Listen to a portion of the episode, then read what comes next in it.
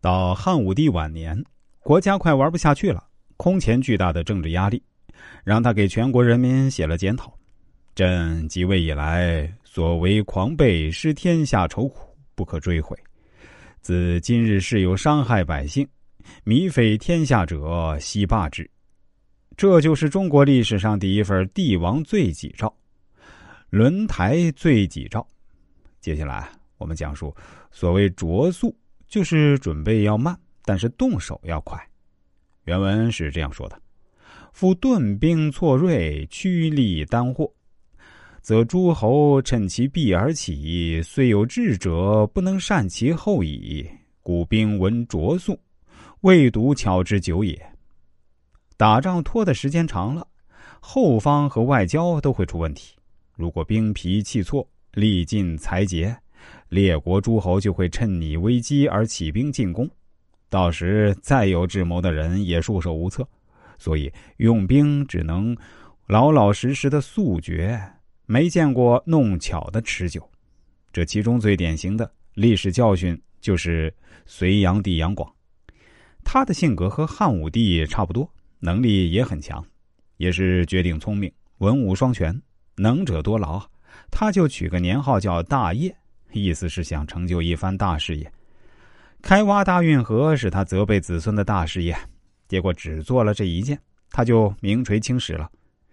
但人生苦短啊，他要集中力量把大事都干完，于是迁都洛阳，营建东都，有亲征吐谷浑，三伐高句丽，搞得民穷财尽，天下愁苦。为他造船工期之紧，弄得工匠脚一直泡在水里都生蛆了。于是，杨玄感、李密等英雄趁弊而起，天下大乱，杨广就丢了脑袋。孙子这篇兵法是写给吴王阖闾的，不过阖闾后来也成了这一条的反面案例，那就是吴楚桑叶战争。桑叶战争名字是我取的，就是吴楚接壤地两个小姑娘争一棵树上的桑叶，还吵了一架，或许还动了手。结果双方家长都比较火爆，这抄家伙打杀起来，死了人，双方边防官就动了军队，最后发展成两国大战。大战的结果啊，是吴军攻陷了楚国都城郢都，楚昭王逃亡了。这是春秋战史上第一次有诸侯国国都被攻陷，吴王兴奋啊，就待在郢都作威作福。时间长了，越国看他军队待在楚国，国内空虚，就趁其弊而起，发兵攻吴。楚昭王又从秦国搬来救兵。